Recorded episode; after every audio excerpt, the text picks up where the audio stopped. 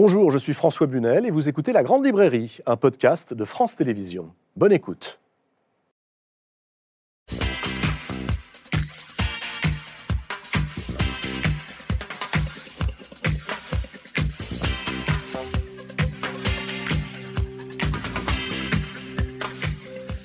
Bonsoir, bonsoir à tous. Je suis très heureux de vous retrouver ce soir en direct pour une nouvelle grande librairie.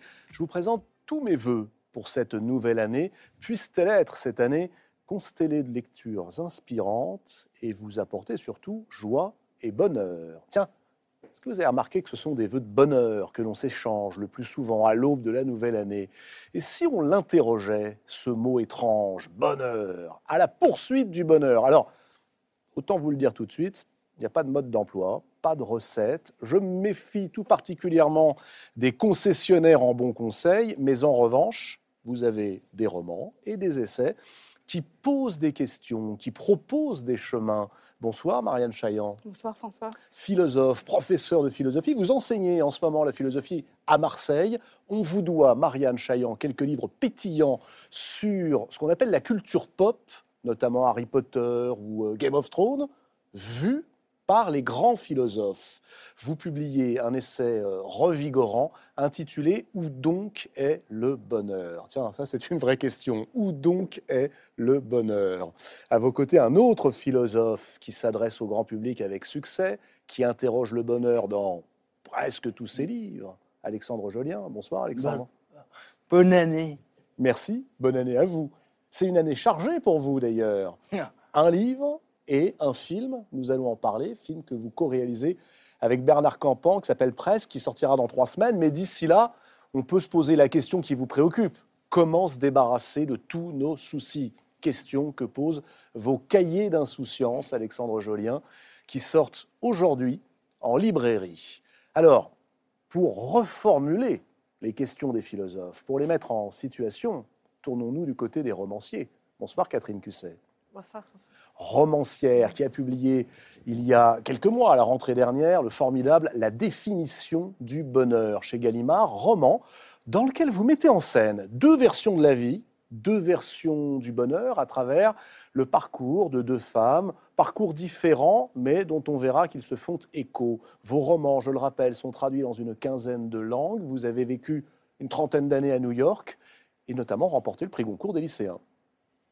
Et puis enfin, sur ce plateau, ce soir, et c'est un événement, un homme que je considère comme l'un des plus grands écrivains contemporains. Voilà, c'est dit, styliste éblouissant, conteur hors pair, ses romans sont saturés de poésie, parsemés de philosophie.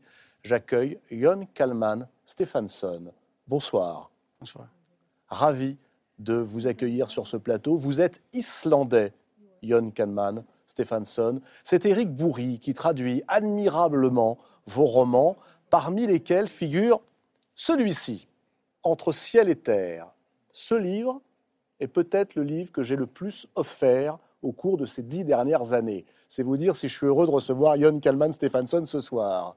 Votre nouveau roman s'intitule, lui, Ton absence n'est que ténèbres et il sort aujourd'hui aux éditions Grasset. C'est aussi la question hein, de la poursuite du bonheur que vous abordez, mais à travers une saga familiale qui s'étend sur un siècle et se confond avec l'histoire de l'Islande. Très heureux, encore une fois, de vous accueillir. N'hésitez pas à intervenir quand vous le souhaiterez pour essayer de répondre à cette question. Qu'est-ce qui vous rend heureux, vous qui nous regardez ce soir? Je veux dire, vraiment heureux, sincèrement heureux, profondément heureux. Tiens, avant d'ouvrir les livres dont nous allons parler, une question, la même, celle que Marcel Proust pose dans son fameux questionnaire de Proust. Vous le connaissez ce questionnaire? Quel est votre idéal de bonheur terrestre? demande Proust. Ah, tiens, quel est votre idéal de bonheur terrestre? Catherine Cusset? Ah non. Ah bah si. avec moi Figurez-vous que j'ai même pas préparé la question, c'est une catastrophe. Et, vous intitulez votre livre La définition du bonheur. Et à chaque fois qu'on me pose une question comme ça, j'ai un grand blanc. Il y a tellement de choses qui me rendent heureuse. D'abord, il y en a vraiment énormément. Euh, me promener au bord de la mer, être à vélo, euh, dîner avec des amis, avec ma famille, euh, tout ça me rend heureuse. Mm. donc c'est la solitude d'un côté, c'est les autres en même temps. Euh, c'est, je crois, d'abord, euh, le bon, on va en parler évidemment, mais le sentiment de, de liberté, de faire ce qu'on a envie de faire et de, de, de- pouvoir aussi sentir ce qu'on est en train de faire. Ah, ça c'est important, la liberté. et, la comme- et sensation, la sensation. et la sensation, oui, absolument. Et, et alors, comme ça, là, sur l'échelle du bonheur de 1 à 10, vous vous situez où pour le moment? Écoutez, moi, je suis. Ma mère disait quand j'étais jeune que j'étais douée pour le bonheur. Je crois que je suis quelqu'un. Je, je suis facilement heureuse et en même temps, et je crois que Marianne Chaillan en parle dans son essai, je suis en même temps très angoissée. Et ce n'est pas contradictoire. C'est les, deux, les deux vont ensemble, quoi. Donc, euh, sur l'échelle du bonheur, là, ce soir, euh, oh, ça va bien, là. Les neuf, ça vous va? Oh, Je C'est pas mal, neuf, c'est bien. Très, très, très bien. neuf. Alexandre Jolien, quel est votre idéal du bonheur terrestre Si Marcel vous avait posé la question là, comme ça, directement, que lui auriez-vous répondu? Je pense que l'insouciance et la générosité, pour moi, ça va ensemble. C'est le boulot de ma vie, être libre des passions tristes et puis euh, donner aux autres. Jon Kahneman, Stephenson, quelle serait votre réponse au questionnaire de Proust? Well, when you say the word happiness, Quand vous uh, prononcez le mot bonheur, unhappiness comes up, pops eh bien, c'est le malheur qui arrive aussi en the même first temps. thing that pops Et La première chose qui m'arrive à l'esprit, c'est que euh, le malheur pour les gens, ça serait de la nourriture anglaise, peut-être. Euh, Le bonheur, c'est le bonheur pour une personne peut être le malheur pour euh, quelqu'un d'autre.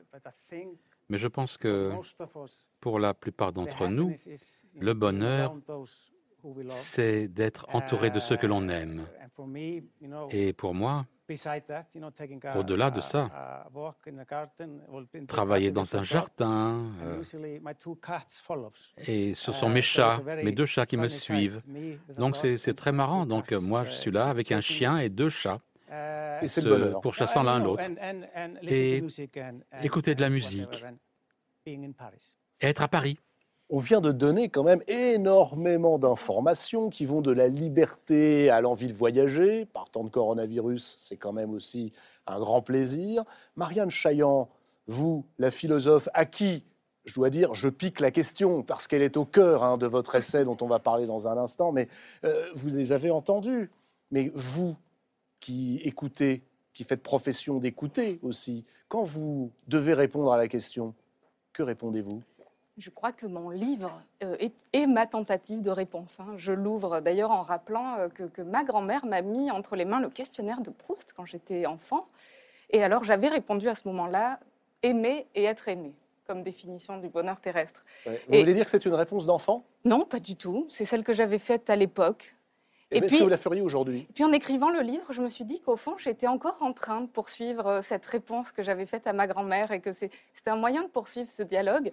Et finalement, la réponse qui serait la mienne aujourd'hui, c'est peut-être sans doute la conclusion du livre que j'emprunte euh, notamment à Virginia Woolf, euh, du moins au personnage que, Mm. que Michael Cunningham en fait dans, dans son livre The Hours. Regardez la vie en face. Voilà ce que je dirais aujourd'hui. hein. Regardez la vie en face. Toujours la regarder en face, la connaître pour ce qu'elle est, l'aimer pour ce qu'elle est. Ouais. Euh, voilà, voilà, je crois, ce que, ce que serait aujourd'hui ma définition du bonheur terrestre. Sauf que c'est pas si facile que ça. Alors j'aimerais bien que vous nous expliquiez, Marianne Chaillan, par quel chemin, parfois étroit, parfois euh, compliqué, souvent sinueux, on peut y arriver, car dans votre livre qui s'intitule donc Où donc est le bonheur aux éditions des Équateurs, euh, vous commencez par faire ce que j'adore, c'est-à-dire poser quelques bâtons de dynamite sur les concepts, les idées reçues, et notamment tout ce que l'on croit être le bonheur. Vous réduisez aussi un peu à néant tous nos espoirs, hein, pendant une cinquantaine de pages. Donc, euh, n'ayez pas peur. Ensuite, une fois que Marianne Chaillan aura tout déminé, on pourra commencer à construire. Euh, pourquoi ce- cette idée, euh, où donc est le bonheur, cette question, où donc est le bonheur, est-il le titre de votre dernier cours de philo de l'année? Vous pourriez commencer l'année avec vos étudiants en leur disant on va parler du bonheur. Non, vous choisissez de finir avec cette question. Pourquoi? Parce que je commence avec Peut-on penser par soi-même? Mes élèves rencontrent la philosophie euh, par ce cours, que j'espère être comme un coup de tonnerre dans leur existence. Ils arrivent pensant penser euh, ce qu'ils pensent, évidemment, et puis je leur fais découvrir rapidement que leurs pensées ou leurs désirs ne leur appartiennent pas toujours en propre. Et après ce premier séisme, on déconstruit ensemble un certain nombre de préjugés sur des questions d'éthique, sur des questions morales, sur des questions esthétiques, Et à la fin de l'année, ils sont prêts pour le bouquet final. On retrouve la, ce qui est la promesse de la philosophie, le bonheur. C'est ça la promesse de la philosophie? Et oui, au départ, c'est quand même ce pourquoi euh, la philosophie est née, pour euh, nous donner les moyens d'être heureux. Alors, euh, on n'est pas du tout, en revanche, François, dans les- ces fameux conseils que, que vous, dont vous disiez tout à l'heure qu'il fallait les fuir, avec raison. Ce que la philosophie nous dessine comme, comme chemin, il est effectivement étroit, il est effectivement difficile, euh, et ce n'est pas une recette toute faite, applicable et transposable. Euh, euh, voilà, c'est pas ça. Alexandre Jolien, vous, votre conception de la philosophie, votre attrait pour la philosophie est venu très tôt, vous l'avez raconté dans vos précédents livres, mais est-ce que c'était aussi le bonheur, la finalité pour vous quand vous avez débuté la philosophie? Alors moi, je suis plutôt du côté de la joie parce que justement, il vous dénoncez ça, il y a des marchands de bonheur et je trouve euh, on vit une époque hyper individualiste et on a l'impression que le bonheur, c'est une denrée inconsommable. Et a- j'entendais ce matin à la radio un, un type qui disait d'une dame qu'elle s'était faite un burn-out. Et pour moi, c'était une révélation que de voir, voilà, en responsabilisant à outrance l'individu, si tu es malade, si tu pètes un plomb dans une société de dingue, c'est ta faute. Et pour moi, c'est vraiment urgent de réhabiliter le bonheur. C'est quelque chose de collectif, c'est quelque chose qui ne s'obtient pas en claquant des doigts. À la fois, il y a une responsabilité, une assise, mais aussi euh, une ouverture à l'autre. Chantileva, il dit qu'on ne peut pas, enfin je traduis, mais en gros, il dit qu'on ne peut pas être pépère dans son coin sans euh, être en lien à l'humanité. Autrement dit, mon bonheur, c'est notre bonheur. Ah, alors là, on vient de dire deux choses très importantes. La joie, c'est pas le bonheur, et il y a cette notion de responsabilité, Marianne Chaillan. En gros, le bonheur, est-ce que c'est pas un petit peu égoïste? Vous connaissez la phrase de Flaubert, être bête, égoïste et avoir une bonne santé, voilà les trois conditions requises pour être heureux. Si la première vous manque, tout est perdu. Donc oui, l'égoïsme est sans doute une condition euh, de possibilité, en tout cas de ce bonheur-là que je commence par détruire. hein. Est-ce qu'il y a une conjon- Est-ce qu'aujourd'hui il y a une injonction perpétuelle dans les sociétés occidentales au bonheur, que ce Oui. soit les sociétés américaines ou, euh, ou françaises ou islandaises? Il faut à tout prix être heureux. Oui, et c'est- pour ça que je rejoins tout à fait Alexandre Jolien. Et il faut la dénoncer, cette injonction au bonheur, parce qu'elle est sans doute euh, la cause du fait que nous sommes profondément malheureux, puisqu'on nous assigne cette, euh, cette nécessité de devoir être heureux à tout prix. Et en plus, on définit le concept de bonheur. hein. Il faut être heureux, puis il faut être heureux d'une certaine manière. Selon un certain concept de bonheur, avec un espèce de B majuscule, hein, où nous aurions atteint une forme de complétude, euh, nous aurions coché toutes les listes, toutes les cases d'une liste prédéfinie à l'avance. Et c'est ce concept-là, illusoire et tyrannique de bonheur, que j'essaye d'abord de détruire pour ensuite euh, proposer euh, un autre chemin, une autre voie d'accès. Qui veut le bonheur, compte tenu de la nature de ce dernier, un absolu, écrivez-vous, paraît condamné à devenir par son désir même le plus malheureux des hommes. En réalité, il faut partir de ce paradoxe. Vouloir le bonheur à tout prix, la volonté, ce volontarisme Oui. qu'on exalte, Oui. c'est un poison. Mais oui, si, si on définit le bonheur comme la satisfaction de tous nos désirs en extension, en intensité, en durée, comme un absolu, on voit bien que c'est une idée totalement illusoire, Mm. impossible. Le bonheur comme absolu, c'est d'ailleurs Antigone, qui veut tout tout de suite et que ça soit entier. Euh, Oui, mais quel personnage, quel, quel destin, quelle vie Quelle mort, surtout. Ouais, C'est pas faux. Elle en meurt. Euh. Antigone, c'est l'ubris. Antigone, Antigone, au fond, elle, elle incarne ce que dénoncent toutes les tragédies grecques. Rien de trop, ne Mm. demande pas trop. Cet absolu-là est extrêmement dangereux. Et donc, il faut se défaire de cette injonction au bonheur comme absolu si on ne veut pas être profondément malheureux. Alexandre Jolien, je trouve beaucoup de correspondance avec ce qu'écrit et dit Marianne Chaillan dans votre livre. Vous aussi, vous vous défiez de ce volontarisme, de ce culte de la volonté. Vous écrivez, page 143, sornette, billevesée et calembredaine, pour parler de la volonté du fameux « allez, quand on veut, on peut Je trouve qu'on vit dans une société qui met beaucoup de monde sur la touche au nom même de valeurs spirituelles. L'idée qu'on pourrait bricoler, Mm. même le mot résilience, il sauve des vies, mais quand il est brandi comme on peut tout encaisser et démarrer, euh, c'est un danger. C'est pour ça, vraiment, la rébellion, pour moi, c'est l'acceptation de, du paradoxe, des contradictions. C'est Nietzsche dans Zarathustra, il faut porter du chaos en soi pour accoucher d'une étoile qui danse. Une des solutions que propose Marianne Chaillan. On peut peut-être aller, euh, aller du côté de ces. J'aime pas dire le mot solution, on a un peu l'impression qu'on vient de sortir une recette de la poche, là, en disant attendez, oh, pas de problème. Non. Quel est le terme que vous emploieriez pour dire que l'on peut ne pas céder au découragement, que l'on peut malgré tout cela se dire je vais quand même essayer, même si on doit prendre notre part de douleur, notre part de souffrance, notre part de mort à venir, je vais tout de même cheminer vers le bonheur. Quel mot employer? Exister, je crois.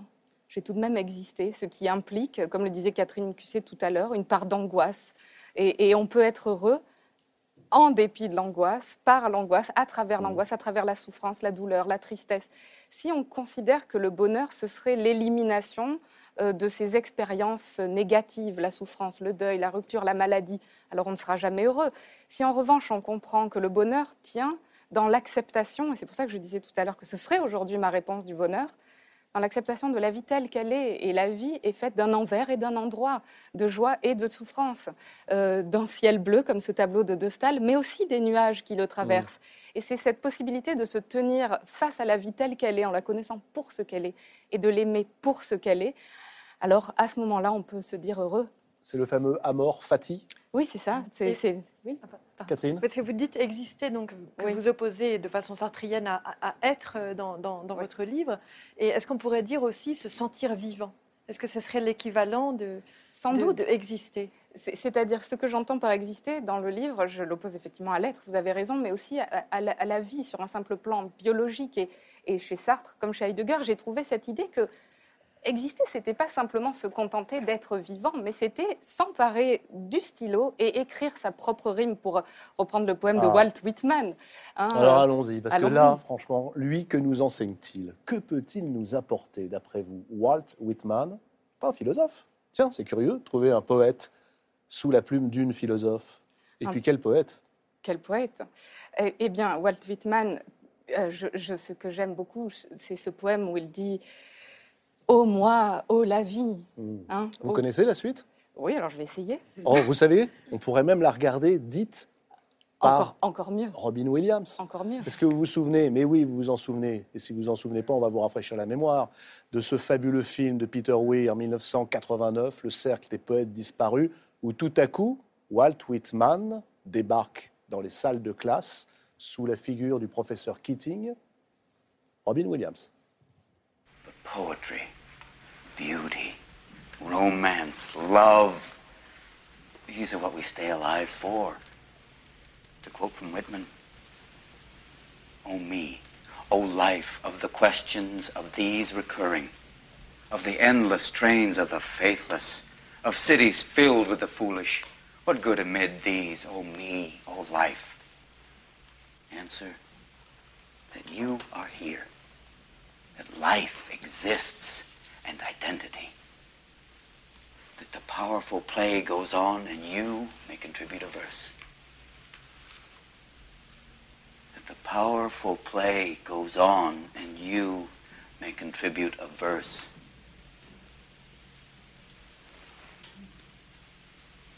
What will your verse be? C'est vertigineux cette question et c'est extraordinaire. Et vous, quelle sera votre rime Oui, c'est merveilleux. C'est la question que je pose à mes élèves. Est-ce que vous vous souvenez de ce qui s'est passé quand vous avez vu pour la première fois ce film? Oui. Ce, ce film. Étiez toute jeune euh, Oui. élève, étudiante à l'époque. Et il m'a parlé déjà de ce qu'était mon amour de la littérature. Il m'a fait pressentir ce que la philosophie m'apporterait. Et il m'a aussi donné farouchement envie de devenir enseignante pour transmettre à mon tour ce que j'avais reçu de la littérature. Et, et- et ce que j'y ai trouvé dans ce film, c'est cette question-là. hein, euh, quelle sera ta rime? Mhm. Qu'est-ce que tu vas écrire qui t'appartienne en propre? Et c'est pour ça que quand vous me demandiez tout à l'heure ce qui, au fond, était la définition du bonheur, et en un mot, je vous réponds exister. Écrire sa propre rime. Euh, et ça veut dire quoi, écrire sa propre rime? Ça veut dire écrire, puis raturer, puis déchirer la page, puis recommencer, et puis accepter aussi un jour que le livre s'achève. et exister avec ses creux et ses pleins, son envers et son endroit, ses exils, ses royaumes. Cette vie faite de souffrance et de joie, quand on est capable de la regarder et de se dire, eh bien, comme Sisyphe qui roule son rocher, de se regarder sa vie et de se dire, je juge que tout est bien, quand on est capable, comme Nietzsche, de donner un grand oui à la vie, d'en aimer la nécessité, amor fati, aimer la vie pour ce qu'elle est, alors à ce moment-là, je crois qu'on peut se dire un homme heureux. C'est pas c'est pas l'explosion de la joie, c'est pas l'explosion du plaisir, c'est cette espèce de, de sentiment grave. Déconnecter le bonheur de la joie Complètement. et le déconnecter également du plaisir. Oui, il y a du plaisir, il y a de la joie dans le bonheur, mais si, mais si le plaisir n'était que si le bonheur n'était que joie, alors il n'y aurait pas de bonheur. La joie est éphémère, la joie passe. Elle est remplacée par une souffrance, elle est remplacée par une tristesse.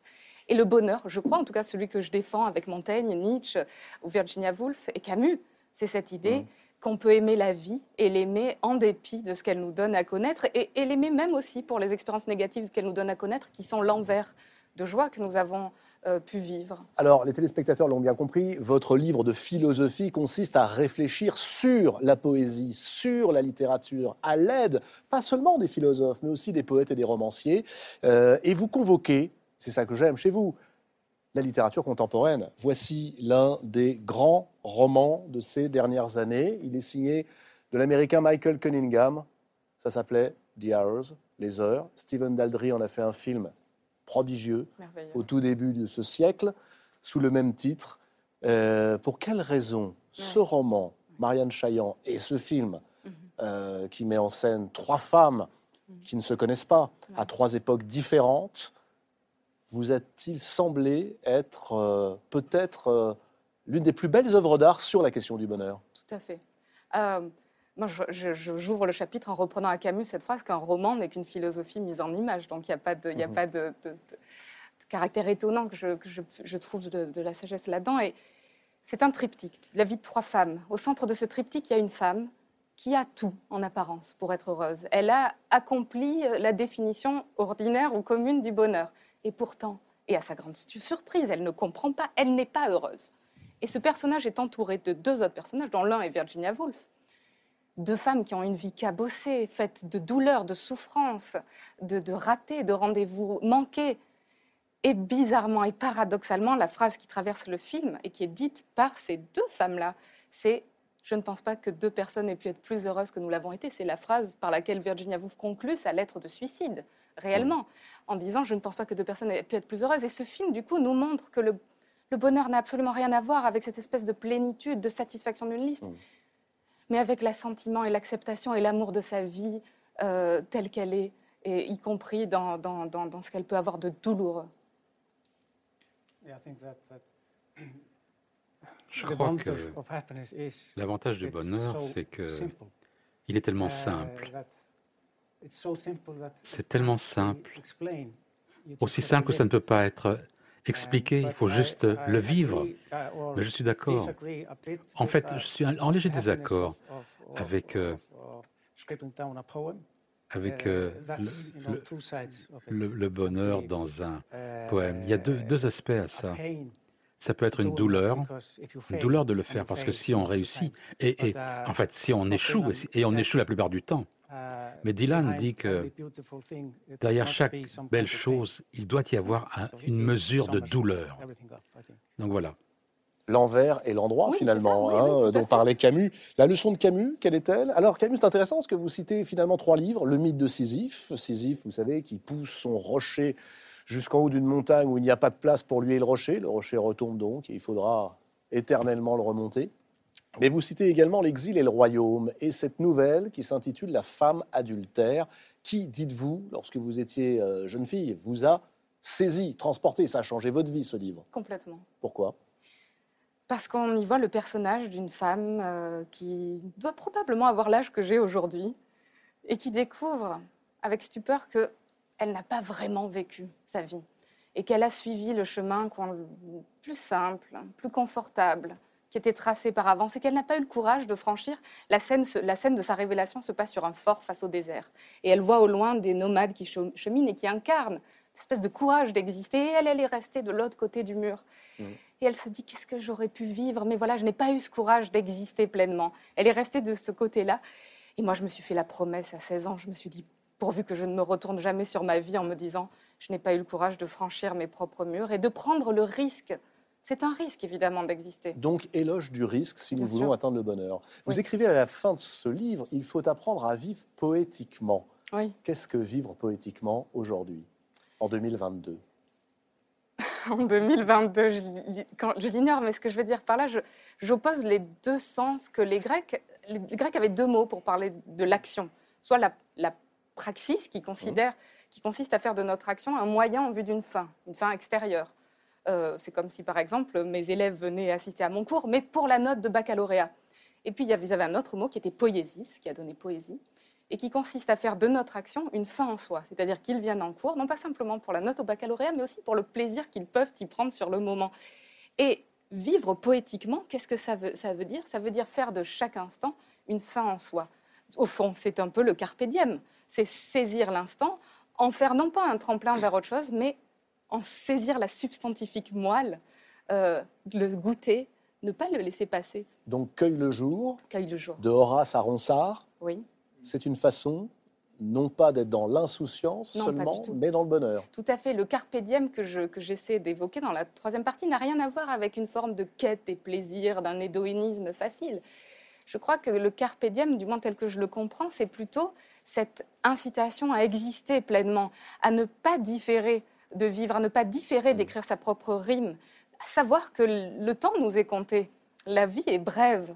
Et ça, ce savoir-là n'est pas du tout, euh, n'est pas du tout euh, euh, morbide. Oui, Au vous contraire. c'est la leçon de Sénèque. C'est Oui. pas très grave que la vie soit brève. Mm. Le problème, c'est qu'on en use mal. D'abord, on en use mal, mais, mais que la vie soit brève et se rappeler sans cesse la pensée de la mort qui vient, c'est pas du tout morbide. Au contraire, ça nous donne une bonne raison de commencer. Commençons enfin à écrire, puisque bientôt on va nous enlever le stylo des mains. Alors dépêchons-nous. J'aimerais que vous apportiez, s'il vous plaît, euh, puisque vous êtes prof de philo, une réponse à cette question. Il n'y a que des questions dans le livre génial de Stephenson. Il n'y a que ça. Page 145. Même en plein soleil, nous abritons en nous des vallées de ténèbres. Est-ce le prix à payer pour être un humain? Je suis absolument d'accord, je trouve ça merveilleusement euh, dit. Même en plein soleil, nous portons-nous des- une vallée de ténèbres. C'est très beau. Et évidemment, je- c'est une idée que j'ai essayé de dire avec Camus, avec euh, cette Mhm. idée euh, que, euh, bien sûr, le cœur des hommes est douloureux, mais on peut le réconcilier avec les printemps du monde, écrit Camus. On porte en nous des invincibles étés, même au plein cœur de nos hivers. Et c'est ce mélange entre les ténèbres que nous portons et, et- et les joies que nous pouvons éprouver qui font de nous des humains et vouloir exclure de notre existence ces expériences négatives, comme je le disais tout à l'heure, c'est ne pas aimer la vie, c'est ne pas aimer ce qui fait de nous des humains. Être humain, c'est cette capacité effectivement à être et ténèbres et, euh, et lumière. Catherine Cusset J'ai juste eu l'impression en lisant votre livre que vous faisiez la théorie à la fois du, du roman euh, de John euh, Calman Stevenson et du mien. Enfin, cette Oui. façon que vous avez de mettre en même temps le bonheur et le malheur ensemble. Donc, On doit que le malheur fait partie du bonheur quelque part. Et puis cette différence entre ce, que vous, ce dont vous parliez avant, poésie et praxis, les deux actions, l'une qui a un but et l'autre action qui est juste uniquement dans- de goûter le moment présent, Oui. qui est sa fin en soi. Moi, j'ai eu l'impression que vous, vous faisiez la théorie de mes deux personnages, que j'ai pas su faire moi-même, mais en vous lisant, j'ai pensé c'est Ah, extraordinaire. c'est peut-être la même. réconciliation d'Ève et de Clarisse. On va en parler dans un instant. Peut-être bien, c'est vrai. Enfin, merci, quoi, parce que vraiment, vos Merci mots étaient vous. tellement clairs. Où donc est le bonheur de Marianne Chaillan C'est aux éditions Les Équateurs. Quand un hypersensible, hyper anxieux, se lance à la poursuite du bonheur alors qu'il nage dans l'insatisfaction. Ah, et si c'était ça d'ailleurs notre ennemi, notre autre ennemi, l'insatisfaction, avec son cortège terrible composé du manque, de la lassitude, du surmenage, de l'obligation de répondre tout de suite aux exigences de la société. Vous connaissez ça? Comment trouver l'insouciance? demande Alexandre Jolien dans ce livre qui sort aujourd'hui en librairie, Cahier d'insouciance. J'aime beaucoup le titre. Livre clair, précis, direct, dans lequel vous témoignez, Alexandre Jolien, sans pathos, de vos préférences amoureuses, du déclin du corps, de votre quotidien sous le regard des autres, vous qui avez vécu 17 ans en institution spécialisée, en milieu quasi carcéral, totalitaire, écrivez-vous, arraché à votre famille après qu'un cordon ombilical vous ait étouffé, ce qui est à l'origine d'une infirmité motrice cérébrale que vous combattez notamment en écrivant des livres de philosophie, des livres des philosophies qui sont euh, de véritables béquilles pour nous tous et qui ont été des grands succès populaires. Dans ce nouveau livre, vous dictez des cacaotox. Ouais. Qu'est-ce que ça Des cacaotox. C'est- rigolo. L'idée du livre, c'est euh, un soir où j'allais pas très bien. Ça arrive de temps en temps.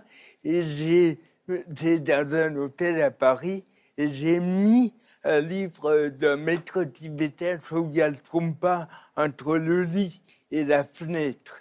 Et je me disais, s'il me venait la lubie de sauter par la fenêtre, j'aurais Chogyal Trungpa euh, pour euh, m'arracher au vide. Et j'ai eu l'idée de faire des cacao talks, c'est comme des WhatsApp, euh, mais c'est une application coréenne pour essayer de liquider et de faire un bilan. Qu'est-ce qui est le plus essentiel? Qu'est-ce qui empêche de sauter par la fenêtre. Alors, en attendant, ça allait beaucoup bien, mieux, euh, Dieu soit loué. Et ces cahiers d'instruction, c'est vraiment l'idée, c'est quoi une vie spirituelle euh, au creuset du quotidien? On- a tout dans votre réponse, tout jolien, tout ce qui fait euh, votre œuvre de philosophe depuis maintenant une vingtaine d'années, c'est-à-dire d'un côté l'idée que le philosophe est sujet à la dépression, est capable peut-être aussi un jour de terminer en vol plané, Hmm. et de l'autre, cette fascination pour tout le monde qui vous entoure. Euh, ces gadgets coréens, le WhatsApp coréen, euh, tout un tas de, de choses que l'on voit assez peu dans la panoplie et la trousse de survie du philosophe d'habitude. Bon, euh, votre principal ennemi, celui qui nuit à votre bonheur, vous le nommez, il s'appelle insatisfaction. D'où vient-elle? Est-elle inévitable? Alors, euh, quand j'écris mes bouquins, j'ai l'impression d'être hyper mal, mais quand je j'interroge autour de moi, je vois que je suis pas seul. Et je pense que Trompa, il disait que le premier pas vers la spiritualité, c'est se démasquer. Et je crois qu'il y a beaucoup de tarte à la crème autour du bonheur et je crois que faire confiance en l'être humain, c'est de dire avec les hauts et les bas, la joie inconditionnelle et là, d'où la volonté de philosopher à même la passion, la satisfaction, Mm. qui est- n'est pas un problème, j'allais dire. L'insatisfaction? On en fait un problème. Justement, il y a Mais ça ne une- devrait pas l'être. Il y a une injonction qui doit dire on doit combler nos manques, on doit guérir nos blessures, on doit être en paix.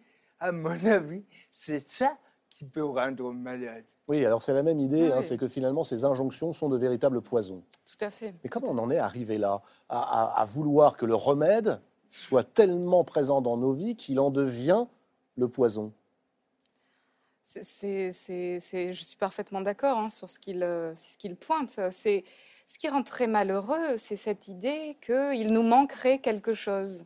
Nous avons des manques. Et, et- et ce que- il y, a, il y a un personnage commun euh, que j'ai dans votre livre, euh, qui est Delphine Orviller, et, et chez qui j'ai trouvé, moi, cet éloge de l'incomplétude, cet éloge de ce qui nous manque.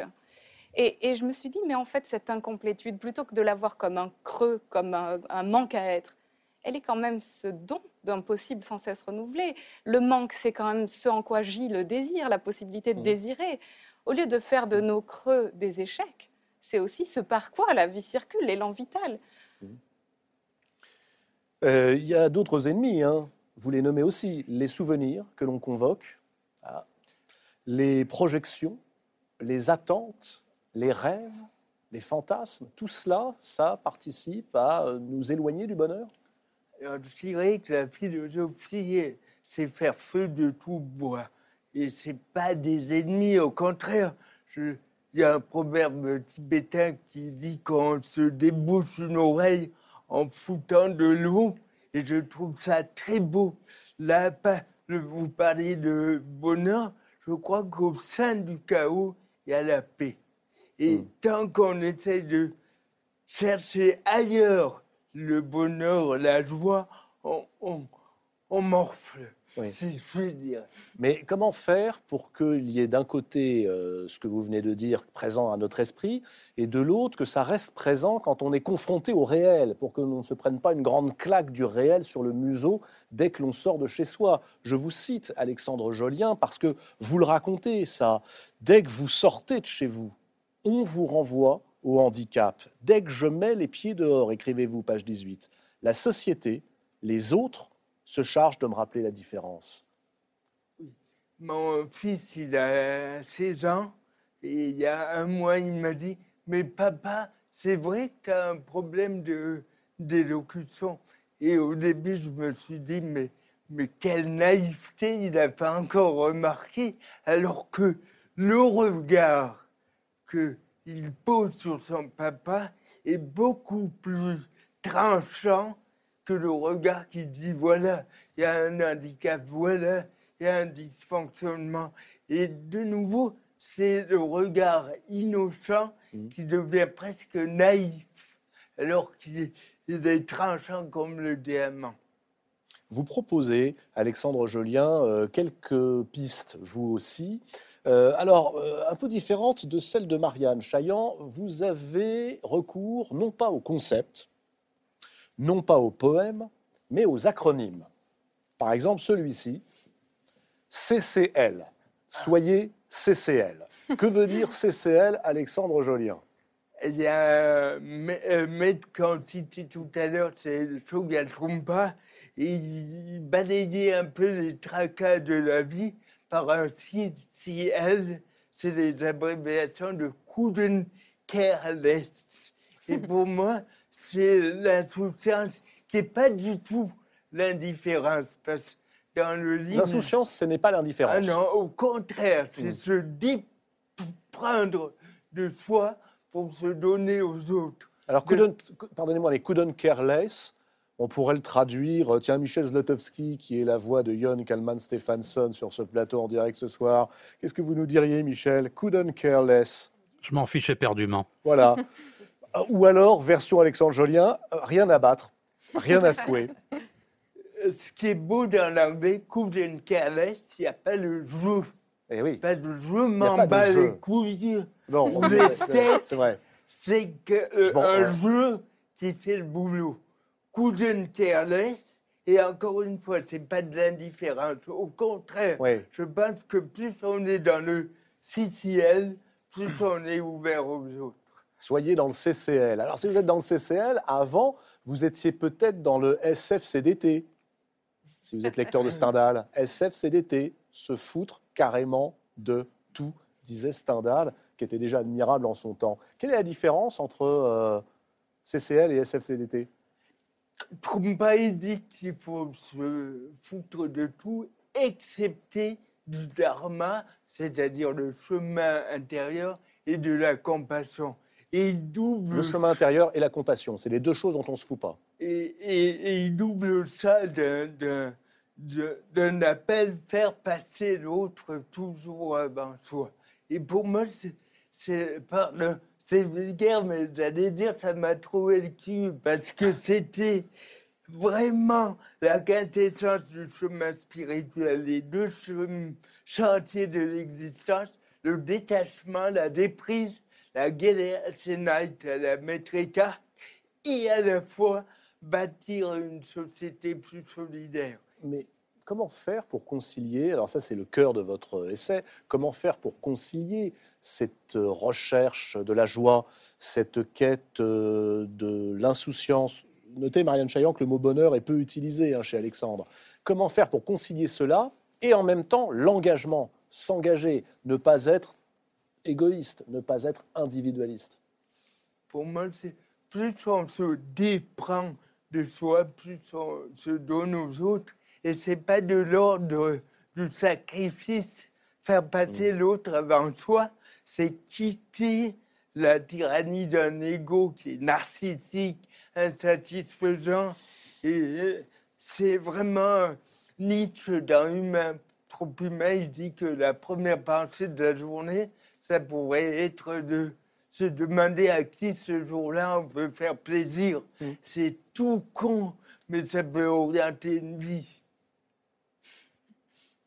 Tout con. Ah oui. Façon de dire, c'est- c'est concret, je veux dire.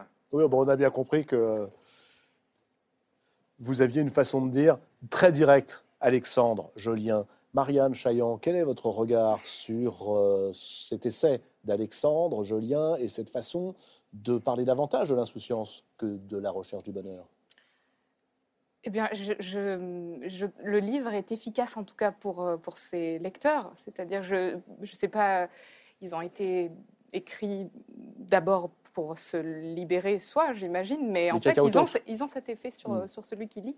C'est extrêmement euh, apaisant, c'est extrêmement euh, contagieux dans cette espèce de bah, d'insouciance en fait qu'il nous communique et qui c'est de la philosophie pratique en fait. Catherine nous- Cusset, est-ce que vous, vous avez eu le sentiment de mettre en pratique, euh, ou en tout cas de pouvoir appliquer ce que euh, Alexandre Jolien propose? J'en aurais le désir. Vraiment, je trouve qu'il y a- il y, a un cri du cœur euh, dans, dans votre livre. On le, on le sent à tout moment. Et ça a l'air, je sais pas, c'est comme parfois j'ai l'impression de ne pas accéder à ce niveau de spiritualité que vous avez. C'est c'est presque une question de, de- de foi.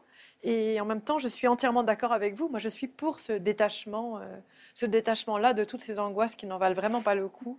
Et d'être dans la vie, parce que pour revenir à ce que vous disiez avant, quand même, euh, le bonheur a vraiment à voir avec euh, se sentir vivant, que ce soit par le bonheur ou par le malheur. L'essentiel, c'est de se sentir en vie, en fait. C'est vraiment, c'est vraiment ça le, le- ce, ce qu'on peut désirer. C'est d'un côté la vie, de l'autre la mort, mais vous dites même la vie, même jusque dans la mort. En Oui, fait. fait. C'est, c'est bataille aussi. qui disait ça. Quelques pistes, quelques solutions que propose Alexandre Jolien dans son livre, une fois qu'il a euh, réduit en miettes comme ça un certain nombre de, euh, d'idées reçues sur euh, le bonheur.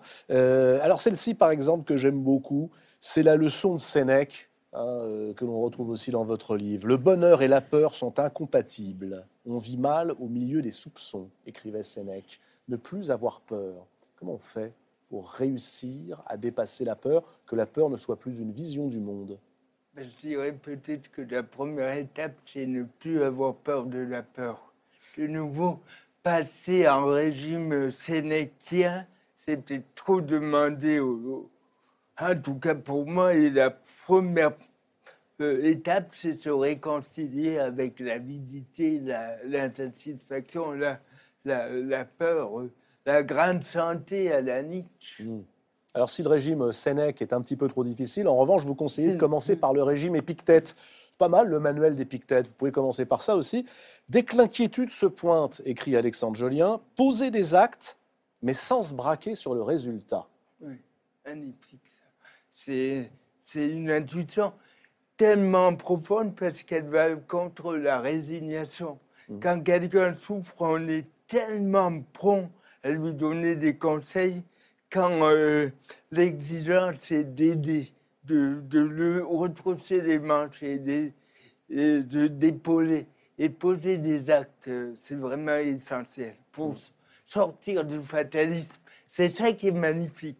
On peut à la fois être dans la morphatie et dans la rébellion. C'est pas ou bien ou, ou bien, c'est les deux. C'est pas Kierkegaard qui disait ou bien un choix ou bien un autre choix. De toute façon, vous serez euh, déçu. Mais euh, c'est Kierkegaardien en ce sens que c'est dans l'instant que se fait tout. Magnifique ça. C'est magnifique, ça. Ouais, oui, Est-ce que vous saviez que Kierkegaard, ça veut dire cimetière Oui. en danois oui. Moi, je l'ai appris en lisant le livre de Jon. Kalman Stephenson. Est-ce que ces euh, échanges sur la philosophie, le bonheur, euh, sont des échanges que nous pourrions avoir si nous étions ce soir en Islande, à Reykjavik par exemple? Yeah, you can you know, Oui. talk about whatever. In, in, Vous pouvez parler de ce que vous voulez. À Reykjavik. uh, feel free. Mais vous pouvez être libre. Hein. But uh, uh, I think that that Je pense que uh, this question of, of, of happiness. Cette question du bonheur, for me that that and I think that's pour moi, part I'm, I'm always writing about. Et c'est ce sur quoi j'écris, trying to uh, st- stir or wake up the essayer de réveiller le lecteur, uh, faire en sorte qu'il regarde vers le haut et réfléchisse à sa vie et se pose des questions. That's so vital, you know. C'est ça, ne pas oublier de temps en temps, uh, look de regarder autour de soi, de regarder à l'intérieur et de se poser la question, this life I want to live? est-ce que c'est la vie que je veux vivre? Est-ce que je peux Because être we- mieux? Parce que on va tous a mourir, c'est un fait. Uh, Et au moment de la uh, mort, if we look over the life, si on repasse sa vie, s'il y a des regrets, c'est la chose, le sentiment le plus terrible qu'on puisse avoir. Donc il faut vivre d'une façon qu'on n'ait pas de regrets au moment de trépasser, mais des moments de paix. Ça, c'est exactement, Alexandre Jolien, ce que vous écrivez dans vos livres. Pas de regrets, trouvons le moyen de poser les actes sans attendre d'autres résultats. Et puis c'est ça qui nous met en paix. Ouais, sur le papier, ça paraît simple. Oui, c'est ce que je voulais vous dire. ouais. Ouais. Et- Et dans la réalité Mais j'allais dire, c'est pas un problème euh, qu'il y ait des regrets, qu'il y a tout un bordel en, en soi. euh, le- le- la grande paix est tellement vaste qu'elle peut tout euh, accueillir. Et de nouveau, cette dualité, vie bonne, vie euh, malheureuse, Mm. pour moi, euh, c'est ça qui nous condamne à la satisfaction. Donc on oublie les pensées binaires, euh, je me sens bien, je vais mal, j'aime, j'aime pas, la vie bonne ou la vie malheureuse. On, on oublie tout ce qui est binaire. On les observe tranquillement. D'accord. Moi, j'avais quand même une question. C'est comment Parce que vous parlez de vos enfants euh, souvent dans, dans votre essai. Et là, vous dites quand même que, ben, que vous avez une très grande angoisse concernant vos enfants. Mm. Et cette angoisse, elle me paraît, enfin, elle est, elle est difficilement compatible avec l'insouciance. Mais pour écrire de- des cahiers d'insouciance, il faut aller vachement mal. Il faut être vachement dans le souci et dans l'angoisse. C'est ça le, Ah, le paradoxe. C'est vrai, euh, avoir des enfants, c'est la gratuité totale. C'est pas quelque chose qu'on maîtrise. Ça peut partir du, du jour au lendemain. Et on a beau se taper euh, tous Sénèques et Épictète, euh, il- euh, on n'est on, on n'est pas dans la maîtrise. Il faut l'accepter. C'est ce que vous dites, d'accepter l'absence de maîtrise, en fait. Qu'est-ce qui peut nous détourner des soucis, Alexandre Jolien? Qu'est-ce qui peut nous en détourner réellement? Ben, Nietzsche euh, donne la réponse à. À- et on est. C'est une question qui. Euh, Spinoziste, qu'est-ce qui nous met en joie? Mhm. Euh, ici, la relation à l'autre, la littérature, la philosophie. De nouveau, il n'y a pas de recette. et Non, la grande recette, mais enfin- question, c'est qu'est-ce qui nous détourne? Du souci Ouais. Alors vous répondez, page 137, la lecture, la méditation, soit, une partie de jambes en l'air. Pour certains, oui. Et, et- oui, oui. pas- et ça, c'est, ça paraît une boutade. Mais euh, je pense qu'il faut réconcilier la sexualité avec euh, la spiritualité. Aujourd'hui, euh, on voit les désastres que fait une sexualité qui est dans la prédation, dans l'abus. Et c'est personnellement quelque chose qui me terrorise. Et je pense qu'il faut revenir à, à Swami Prajnapada disait euh, l'amour consiste à aider l'autre à relâcher ses tensions. C'est basique. Ça peut changer une vie. Et en finir avec la haine des corps aussi. La- le mépris du corps qui, qui, qui, qui fait des ravages. Est-ce que vous avez vraiment un tatouage sur la fesse gauche et que représente-t-il? Oui, euh, non. Alors, Je vous ai pas, je vous demande pas de me le montrer ce soir. non, je rigole. Euh, euh, c'est d'ailleurs, euh, c'est une phrase de Tilopa qui s'appelle les cinq méthodes de Tilopa. Et puis, pour moi, c'est le cœur de la méditation. Euh, Tilopa dit ne pensez pas, ne réfléchissez pas, n'analysez pas, ne comprenez pas, laissez l'esprit tel qu'il est. Et ça veut dire justement que le bonheur, la joie ne se fabrique pas. On est déjà la nature de Bouddha, la paix. Et quand il dit ne pensez pas, c'est pas ne surajouter des, des cogitations, c'est bien, c'est mal, j'aurais pas dû, mais laisser être. Les, la, il n'y a pas de mots, je vais dire la réalité, mais laisser être. Cahier d'insouciance d'Alexandre Jolien, c'est aux éditions Gallimard, dès demain dans votre librairie. En attendant, dans 15 jours, le 26 janvier, la sortie du film d'Alexandre Jolien et de Bernard Campan, Presque. C'est un très bon film dans lequel il y a une scène que j'aime beaucoup au tout début. Quelqu'un vous dit, puisque vous jouez aussi dans ce film, oh là là, qu'est-ce que j'aimerais être sur une île déserte. Fou là. Et vous lui répondez, mais qu'est-ce que tu aller croupir sur une île déserte? Oui. Alors, euh, une des euh, de chemin vers la- l'insouciance, pour moi, c'est l'amitié. Et grâce à Bernard, cette amitié s'incarne dans une pratique euh, philosophique et dans un film. Ça paraît exceptionnel de dire il y a un film, il y a un livre. Dans quelques mois, tu peux être dans le placard et voir dans un EHPAD, justement Carpe Diem. Mais cette histoire, c'est euh, la rencontre de deux paumés, un croque-mort et un livreur de panier bio qui essaye de vivre dans la joie. Et je suis vraiment touché de voir Bernard. Pour moi, c'est l'amour inconditionnel. Bel exemple d'amitié, presque le 26 janvier. Et si la joie, le bonheur, peut-être même l'insouciance, étaient dans les librairies? Tiens, je vous emmène à Villers ce soir, en Alsace. Alors Villers, c'est un village de moins de 2000 habitants, et c'est là que Yannick Schneider et Sébastien Bals ont choisi de reprendre une librairie il y a tout juste neuf mois. La librairie s'appelle Les Darons. Allez, on va voir Les Darons avec Inès de la Mode Saint-Pierre, la daronne.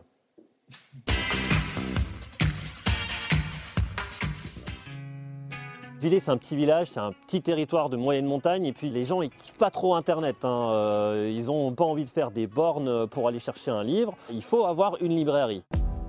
Les darons, on est des papas, on fait plein de trucs avec nos gosses. Et du coup, c'était ultra important pour nous que les darons soient un endroit euh, fun. C'est nous, quoi. Le, pouvoir d'un livre, c'est d'ouvrir des boîtes dont on a perdu les clés. Et euh, la, la boîte, c'est toi, en fait. La clé, c'est le sentiment, l'émotion, un vieux souvenir qui traîne. Et euh, tu te dis euh, Ah, tiens, j'ai lu cette phrase dans ce bouquin et ça m'a rappelé quelque chose, quelque chose qui ne serait jamais remonté sans le bouquin. Le road trip, c'est nous rêvions juste de liberté. Oscar, Bohème, Freddy vont monter leur premier, euh, leur premier club de bikers et traverser les États-Unis.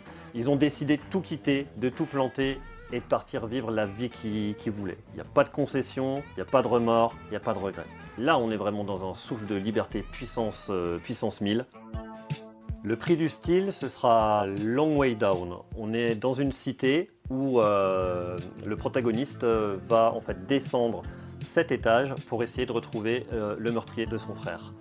On est dans sa tête. Pendant la descente des sept étages, on va lire ce qu'il pense, ce qu'il veut faire, ce qu'il doit faire. On est dans du slam, ligne de la poésie. Tout est écrit en vers. C'est juste magnifique à lire à voix haute surtout.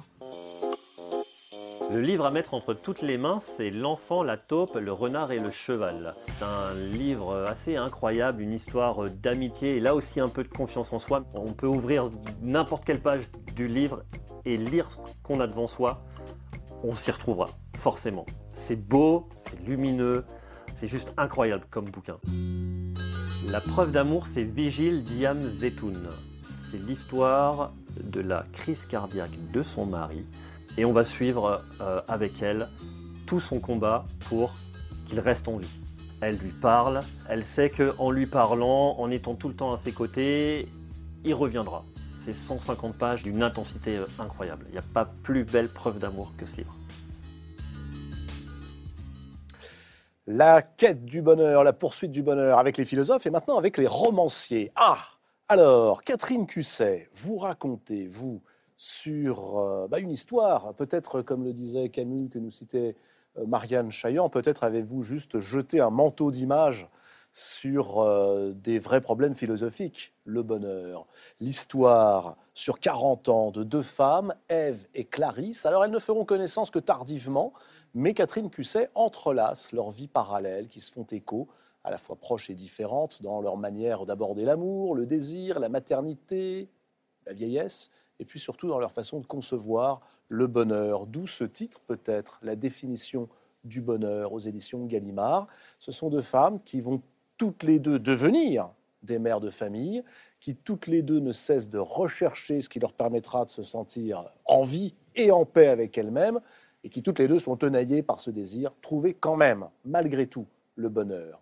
Est-ce que vous diriez, Catherine Cusset, que l'on a d'un côté euh, Clarisse, celle qui croque la vie à pleines dents, la vie et les hommes, tandis que de l'autre côté, nous avons une femme, Ève, qui entend, elle, contrôler absolument sa vie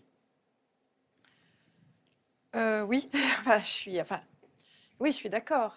Euh, le roman, il est né euh, à partir du personnage de Clarisse. Vous disiez tout à l'heure jeter un manteau d'image sur des idées. Je ne sais pas si c'est sur des idées, mais roman, il naissent plutôt de personnages. Et là, le personnage, euh, j'ai eu envie d'écrire un roman sur une femme qui, est, qui serait une sorte de, de- de femme rompue, c'est le roman de Simone de Beauvoir, du 21e siècle. Euh, Alors qu'est-ce que ça nous donnerait, une alors- femme rompue au XXIe siècle? Alors j'ai envie de dire à la fois euh, abandonnée et puissante. Euh, donc Clarisse, c'est celle qui a toujours été euh, abandonnée. Elle a été, son père a quitté sa mère quand elle avait deux ans. Euh, son mari euh, la quitte alors qu'ils ont, ont trois enfants pour sa meilleure amie. Son deuxième grand amour euh, la quitte Mm. également. Puis ses enfants, adolescents, adultes partent très loin. Enfin, il y a ce- cet abandon qu'elle vit, qu'elle subit comme ça de, de plein fouet. Et qui et elle est habitée en même temps par cette, cette hantise de la solitude, cette phrase qu'a prononcée sa mère. Euh, une fois, toi aussi, tu vieilliras seule, qui, qui la hante. Et en même temps, Clarisse, c'est quelqu'un euh, de rayonnant, de très fort. Elle est dans le recommencement. Est-ce elle qu'elle est- est très forte? elle- elle, se, elle mange la vie. Elle, man- elle elle veut est, la passion. elle est mais est-ce que c'est vulnérable, une, mais- mais ouais, sa- est-ce que c'est une force- force? Eh bien, il y a une force. et cette force, on la voit en fait surtout euh, dans la deuxième partie du roman, parce que dans la première partie, on voit Clarisse par les yeux de Clarisse. Mm. Et Clarisse, euh, son grand, enfin sa faille, c'est qu'elle n'a pas confiance en elle. Euh, c'est qu'elle, elle, elle, elle a vraiment, elle n'arrive pas. Enfin, elle se sent tout le temps coupable. C'est la quand- culpabilité. quand son mari hein, la quitte, quand son, quand son grand amour la quitte, elle se sent coupable. Et après, dans la deuxième partie du roman, on la voit par les yeux d'Ève. Donc, elle va rencontrer à, à 55 ans, parce qu'il y a un lien Mm. entre elles qu'on Alors, découvre. euh, je vous propose de ne pas dire Non, à non, nos je amis dirais pas, mais qu'on découvre qui doivent la- devenir lecteurs, Non, non, quel est le lien sûr. entre Clarisse je et Ève que l'on découvre On assez découvre tardivement d'ailleurs. ouais. Et là, par les yeux d'Ève, on voit une femme, mais rayonnante. Mhm. Rayonnante, qui, qui, avec une sensualité, une puissance de vie, euh, qui, qui, qui a 55 ans, mais qui est aussi jeune que si elle en avait 35 ou 40, qui reste jeune, Mhm. qui garde foi dans l'amour. Une femme qui est vraiment euh, amoureuse de la beauté, la beauté de la vie, la, la beauté des hommes. Une femme qui est dans ce que vous appeliez, euh, Marianne Chaillan, la poésie, enfin, pour qui euh, le moment, elle vit chaque moment pour le moment et pas pour un but qui serait euh, la reconnaissance, euh, l'argent, euh, le bonheur, enfin ce que vous voulez. Quelle est-elle sa définition du bonheur à elle? Alors, euh, le roman s'appelle déjà La définition du bonheur à cause de, de Clarisse, Mm. euh, à cause du premier chapitre dans lequel euh, elle vit un moment, euh, elle a 16 ans, elle est dans un club de vacances à Hyères, et elle vit un moment de bonheur, mais comme on a tous vécu. hein. Elle est sur une mobilette, Mm. la nuit, à, 4 heures du, à 1h du matin, derrière un garçon qui l'a embrassée la veille pour la première fois. Elle est enlacée à lui, elle a sa joue contre son dos, la brise est tiède, on est dans le sud, et elle pense, mais c'est ça la définition du bonheur. Euh, donc un- une sensation très très forte comme ça du moment présent, de la, de la quête euh, de- du désir, de la quête Ouais. d'amour. Et puis évidemment, euh, ce, ce moment très fort de bonheur est suivi par un basculement euh, dans une violence euh, que je raconterai pas ici, mais elle est trahie. Mais qui vous a, euh, Marianne Chaillon, vous, je crois, totalement glacé quand Oui, vous l'avez c'est ce que je le disais. J'ai dû fermer le livre pour un moment. J'ai été euh, très violentée et j'ai trouvé ça formidable. Non pas du tout euh, ce que je venais, de la, la scène terrible, mais c'était une gifle extraordinaire à cette illusion du bonheur qu'elle a et qu'on partage quand, elle est, quand elle tient ce jeune homme et, et qu'elle se dit alors c'est ça, ça y est, je suis dans le bonheur. Et, et là, c'est une gifle terrible qui arrive derrière. Et c'est et c'est pas mal. Mais là, je ne suis pas d'accord avec le mot illusion. Ah, Et justement, j'avais tendance, en parlant de mon roman au début, à dire oui, le titre est une antiphrase. Mais je ne crois pas, parce que justement, Clarisse, elle vit intensément le bonheur. Et elle le vit peut-être plus intensément que Ève, parce que ce qui différencie ces deux personnages, c'est que Clarisse, qui est abandonnée par les hommes de sa vie, elle, elle s'abandonne. Elle sait s'abandonner, elle sait Mm. se donner. Oui, en oui, fait, oui, hein. oui. vous insistez beaucoup sur le don. Alors que Ève, euh, ce personnage que j'ai créé en contrepoint de Clarisse, et dont on pourrait croire d'ailleurs qu'elle a une vie plus heureuse, parce que elle, euh, la- Elle, elle est elle- très saine. hein. Elle vit à New York, elle mange bio, elle va à la piscine trois fois par semaine, elle marche tous les jours, Bah, tout va bien. elle, Elle, est- le même mari elle a pendant le même 30 ans. mari pendant toute sa vie. temps, enfin. eh, en même temps, il faut pas, c'est pas si simple que ça, parce que vous dites à un moment dans votre livre, Marianne, que le- c'est aussi être l'auteur de sa vie, c'est aussi ça le bonheur. Or Clarisse, elle est quand même l'auteur de, euh, Ève, Ève. pardon, Ouais. est l'auteur de sa vie, parce que elle était programmée pour devenir professeure comme sa mère, qui est professeure d'histoire, intellectuelle. Elle arrête ça. Elle réussit à suivre sa passion, qui est quoi? Qui est de faire de la cuisine. Elle est cuisinière, elle devient traiteur. Et donc ça, c'est une forme de liberté. Alors que Clarisse, celle qui, qui s'abandonne, celle qui vit l'amour tellement passionnément, elle avait aussi un désir. Et ce désir, c'était d'écrire. Elle a depuis qu'elle est jeune, depuis qu'elle a arrêté les études, parce que les études, elle trouve que c'est vraiment, il faut être fou pour s'enfermer dans, dans une fac quand le monde existe. Elle part voyager en Asie à 20 ans. Et elle a quand même un désir qui est d'écrire, de voyager et d'écrire, de voir le monde, de le restituer par l'écriture. Or, Clarisse va être empêchée de faire ce qu'elle désire. Pourquoi? Parce que la vie la rattrape au tournant, parce qu'elle euh, elle rentre d'Asie, elle a 22 ans, qu'elle va avoir son premier enfant, parce qu'elle se retrouve euh, à 35 ans, jeune mère, avec trois enfants célibataires, puisque son mari l'a quittée, dont elle doit s'occuper. Et ça, ce sont les obstacles de la vie qui ne sont pas si simples que ça à, à régler. Donc, vous voyez, c'est n'est pas une opposition si simple entre d'un côté euh, la passion et de l'autre la raison, le sérieux, parce que finalement, Ève, elle a, aussi, elle a fait des choix de passion, elle a, elle a épousé un homme qu'elle aimait. Contrairement, enfin, j'étais très frappée par le roman de, de Yon, dont on parlera après, euh, mais où, où justement, là, il y a la découverte du grand amour et qui, quelque part, est toujours sacrifié. Bon, je pense qu'on en parlera Ouais. après. Elle, Ève, elle aime son mari, elle a pas, il n'y a pas de sacrifice. Elle aime, et en même temps, la question que je pose dans mon roman, je crois, euh, et c'est vraiment ça le sujet de mon roman, c'est la question du temps. C'est moins l'opposition entre Ève et Clarisse que qu'est-ce qui se passe à travers le temps. Et à travers le temps, Clarisse, la passionnée, celle qui se donne, elle vit une répétition d'échecs. Et euh, Ève, qui, pour qui, à qui tout réussit, euh, professionnellement, euh, familialement, conjugalement, eh bien, avec le temps, ça, ça s'affaiblit, ça s'éteint un peu. Comment reste-t-on vivant avec le temps si on, aime toujours le même homme? Qu'est-ce qui se passe avec le temps? Et c'est vraiment, c'est pour ça que je raconte 40 ans de vie dans ce roman, hein, 40 ans de la vie d'Ève et 40 ans de la vie de Clarisse, et que je les fais se rencontrer, que je fais se croiser leur destin et se rencontrer, pour qu'on qu'on- qu'on ait deux, deux rapports au temps différents. Est-ce que c'est la raison aussi pour laquelle vous semblez montrer que la recherche de la paix avec soi-même est peut-être plus importante que la recherche du bonheur Euh, Je dis ça parce que je lis page 201, cette phrase que je trouve très belle. Elle se trouvait enfin au bon endroit, en paix avec elle-même et avec ses enfants qu'elle guidait vers l'âge d'homme. Mais c'est où le bon endroit? Voilà, donc euh, bon, les deux femmes sont mères, hein, elles sont toutes les deux mères, et je crois que ça, c'est quand même aussi un aspect euh, très important enfin, dont vous parlez aussi, Alexandre, hein, père, mère. Euh, quand on est euh, responsable d'autres êtres, les, réponses ne sont pas si simples. hein. et euh, et- et c'est vrai que Clarisse, après ce deuxième grand amour, et c'est le passage, je crois, que vous citez, cette Mm. rupture très violente de cet qui homme est, qui n'est homme pas ce François qui la quitte, mais pour des raisons. Enfin, c'est vraiment pas un homme mauvais. hein. Il a fait beaucoup de bien. euh, On peut, Euh, on peut le dire, en fait, il le dit lui-même, il est malade. Il, est maniaco-dépressif Voilà, et voilà. il a peur de transmettre, comme on transmettrait par hérédité, cette maladie à des enfants. Et elle culpabilise de ne pas avoir su justement le, le garder, de ne pas avoir su lui, euh, lui donner cet espace. Mm. Mais ce qui est essentiel pour elle après cela, euh, c'est ses enfants. Ses enfants qui sont quand même bouleversés par ces- cette double rupture. Et elle se dit qu'il n'y aura plus d'homme, euh, qu'elle n'ouvrira plus sa porte à un homme, elle- son appartement à un homme, tant qu'elle aura ses enfants. Donc il y a un choix qui est fait. euh, je ne sais pas si vous, si vous appelez, si c'est ça que j'appelle la paix avec soi-même, mais peut-être. En tout cas, de hein. protéger l'autre, de protéger celui euh, qui dépend de vous. quoi. Et je crois que là, je rejoins quand même euh, votre roman. ouais. Ah, Il y a beaucoup de points communs, effectivement, avec quelques personnages du livre de Jon Kellman Stephenson. Euh, Ève, qui exerce donc le métier de son choix, qui euh, contrôle un petit peu les événements, qui aime bien contrôler sa vie. Oui, me semble-t-il. contrôle, mais qui finit par souffrir de contrôler. Bah, elle Et finit qui- surtout par souffrir, pardonnez-moi, mais parce que lui tombe dessus, au moment où tout va pour le mieux, la maladie, le Alors, cancer. un cancer. Et en même temps, dans ce chapitre qui raconte son cancer, j'ai appelé le chapitre La maladie moderne. Mhm. Euh, or, cette maladie, maladie moderne, ce n'est pas le cancer. Non, alors je trouvais que c'était très beau. La maladie moderne, celle qui nous éloigne du bonheur d'ailleurs, vous l'appelez travaillolique.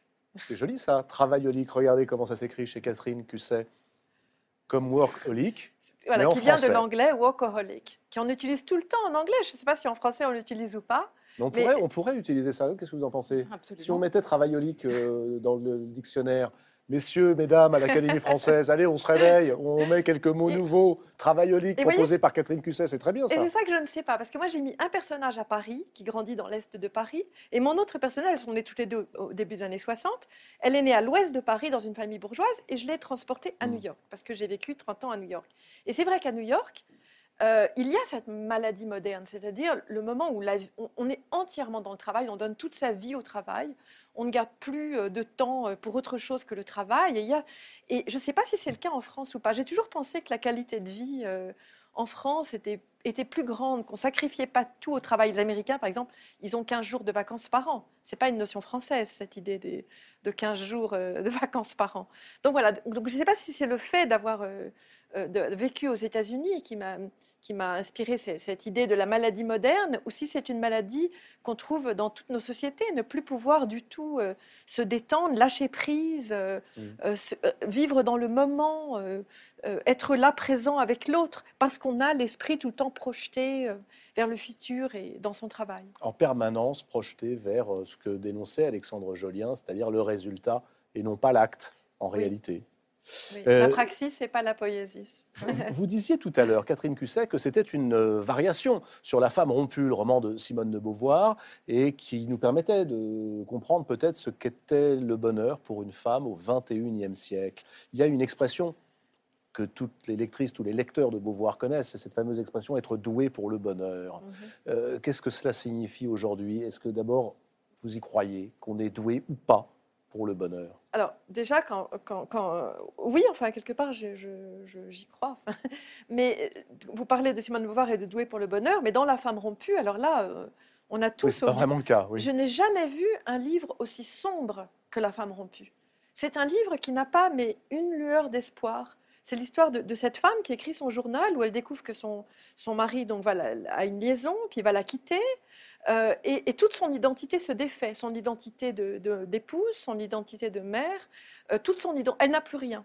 Et Simone de Beauvoir l'a écrit en, que- en quelque sorte pour dire euh, aux femmes, surtout, ayez une identité hors de votre mari et hors de vos enfants. Mm. Euh, une, ident- une identité qui soit à vous. Mais en même temps, elle l'a écrit aussi, je crois, Simone de Beauvoir, parce qu'elle a fait l'expérience du désamour dans sa relation avec Nelson Algren. Parce que moi, je me suis éloignée de Doué pour le bonheur. Moi, ce qui m'intéresse, c'est justement, c'est le malheur, quoi. C'est le, c'est l'expérience du désamour qui est, je crois, peut-être la plus. pardonnez-moi, est-ce que vous diriez que ce qui vous intéresse, que vous avez mis en scène, c'est des jeunes filles, des jeunes femmes qui recherchent ardemment le bonheur et des femmes plus âgées qui sont capables de vivre avec le malheur? Euh, Est-ce que le vieillissement, pour le dire autrement, parce que c'est le thème de votre livre, hein, vieillir, Oui. est-ce que vieillir, c'est accepter sa part de Ah malheur bah, il y a forcément, bah oui, il y a quand même, je crois quand même, moi je crois au progrès à travers le temps. Je pense qu'on change à travers le temps. Je pense, oui. Vous savez, le New York Times disait à un moment dans une grande enquête que l'âge du bonheur, vous savez, qu'est-ce que c'est l'âge du Ah bonheur? bah non, j'aimerais bien savoir quel est l'âge du bonheur. 60 ans. 60 ans, l'âge du bonheur. S'il n'y a plus trop d'enjeux, et on peut jouir de la vie, on n'a pas encore les problèmes de santé, donc voilà, c'est juste, euh, il y a une petite... euh, Bon, alors, bien. alors euh, euh, pardon, je suis en train de, de- de perdre, de perdre le fil de est-ce ce que, est-ce que- vous diriez qu'il y a une façon euh, Ah, est-ce que le vieillissement, le vieillissement, aujourd'hui Est-ce que la question du bonheur est la même au XXIe siècle, aujourd'hui, pour un homme ou pour une femme? C'est un peu la question que je me suis posée en refermant ce livre. C'est vrai, hein, je, je parle beaucoup du vieillissement dans ce livre, de la question du corps des femmes. hein. J'en Mmh. parle pas tellement pour les hommes, je, parle, je n'en parle que pour les femmes. euh, de la ménopause, que ça fait au désir. euh, et d'un côté, on a Clarisse qui reste tout le temps dans le désir. Et Clarisse, Mmh. elle est sans arrêt, elle a des relations avec des hommes plus jeunes. Elle, elle attire les hommes. Il y a quelque chose en elle, elle aime les hommes. Elle aime la vie. Et ce qu'elle est, son énergie, son énergie qu'on peut appeler érotique, mais qui est une énergie d'amour de la vie, attire les hommes. Et en même temps, euh, quand elle écrit une histoire qui raconte donc la, la liaison de cette femme de, de 55 ans ou de 60 ans Mhm. avec un jeune homme de 25 ans, elle se prend la claque de la société qui est forcément une telle relation ne peut conduire qu'à euh, la, enfin, qu'au qu'au malheur. quoi. Et est-ce que ça, ça a changé au XXIe siècle? Euh, Est-ce qu'une femme aujourd'hui, euh, je crois quand même qu'il y a du changement. Euh, je le crois. C'est pas encore euh, abouti, c'est pas encore terminé, mais je crois vraiment qu'il y a du changement, euh, que les jeunes femmes d'aujourd'hui ne, ne pensent pas comme, euh, comme nous pensions, comme je pensais quand Mhm. j'étais jeune, qu'il y a une plus grande autonomie, une moins grande dépendance des hommes et une conviction que le bonheur se trouve parfaitement, enfin qu'il n'y a pas besoin d'un homme pour trouver le bonheur. Euh, dans l'un des chefs-d'œuvre de Jon Kanmal Stephenson, qui s'appelle Demain les poissons. D'ailleurs, les poissons n'ont pas de pied, page 427, je lis cette phrase qui pourrait presque être mise en exergue de la réédition de votre livre, parce qu'il va sortir en poche, il est tellement bien, la définition du bonheur. Afin d'oublier quelques instants les couteaux de l'existence, il importe de croquer la vie. Mais quelle valeur a notre vie si personne ne consent à en écouter le récit? Un personnage hein, qui plane aussi, un personnage mythologique qui plane sur tout votre livre. J'aimerais qu'on en dise un mot. C'est dans la mythologie grecque, cette jeune fille qui s'appelait Arachné et que la déesse Athéna transforma. Qui était-elle? Alors voilà, donc c'est cette jeune tisseuse qui était remarquable tisseuse et donc euh, Athéna entend dire qu'elle tissait encore mieux qu'elle, donc elle vient la voir euh, en tant que vieille femme pour lui dire quand même tu devrais peut-être respecter davantage Athéna. Et euh, Arachné lui répond et dis donc toi la vieille, si Athéna a quelque chose à me dire qu'elle vienne. hein. Et donc euh, bah, la vieille laisse tomber son habit de vieille, apparaît dans sa splendeur, ce qui n'intimide pas du tout la jeune fille et euh, lui lance un, défi et voilà, elles se mettent toutes les deux au travail. Euh, et, et donc Arachné représente, ce, tisse tous les défis des humains aux dieux. Et c'est vraiment magnifique ce qu'elle fait, mais euh, ça ne plaît pas à Athéna, hein, qui est un peu, un peu jalouse, et qui la condamne euh, à, à qui la transforme en araignée suspendue à son fil. Euh, et j'ai vraiment trouvé cette histoire. Moi, j'ai toujours eu peur des. Je fais partie des femmes qui ont peur des araignées. Je ne sais pas si c'est votre cas, Je sais pas. Je dis les femmes parce que j'imagine que les hommes n'ont pas peur des araignées.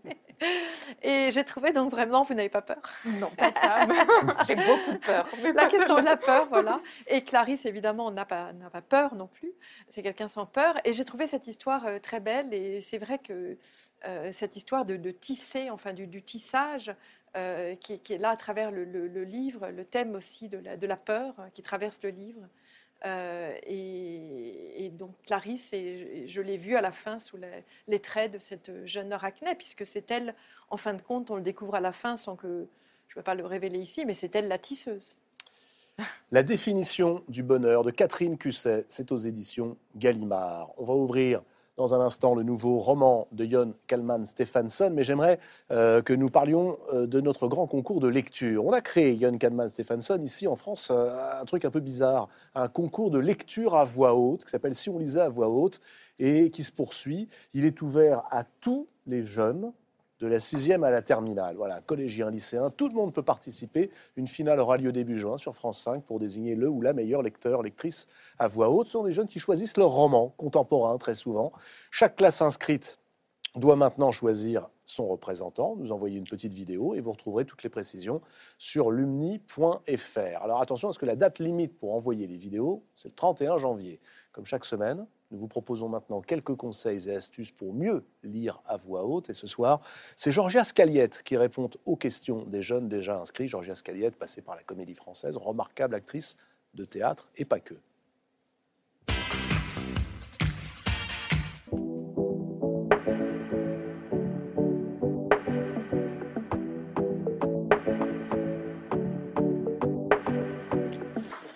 Euh, je m'appelle Adam, je suis en première euh, générale et je suis en spécialité de littérature et philosophie. Et je me suis posé la question quelle était la bonne vitesse de lecture à avoir pour lire un texte à voix haute? La bonne vitesse de lecture.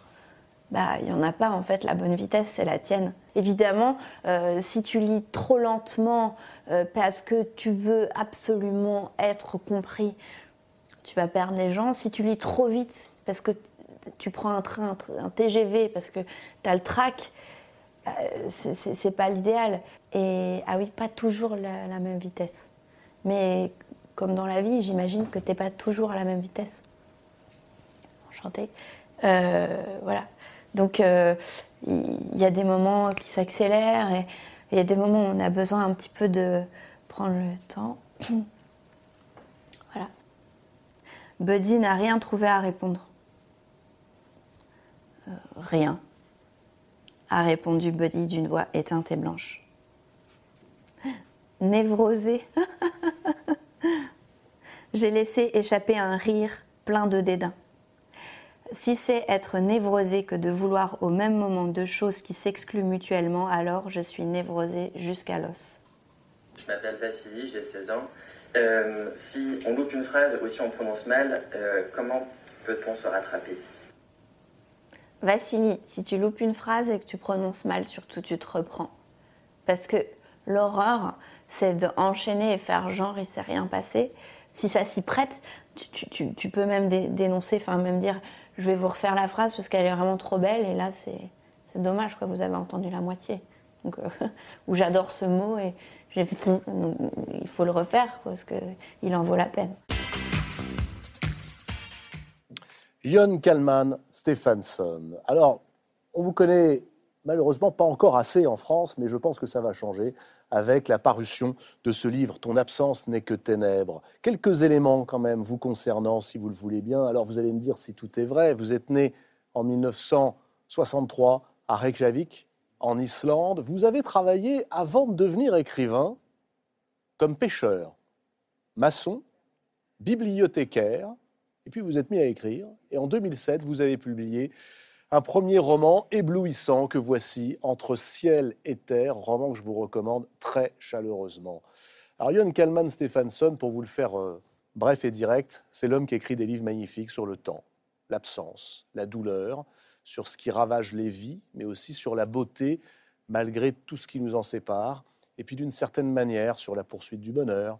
Son nouveau roman, donc Ton absence n'est que ténèbres, euh, qui paraît chez Grasset, est toujours traduit, hein, alors magnifiquement par Éric Bourri, qui traduit tous vos livres. C'est l'histoire d'un homme qui a perdu la mémoire.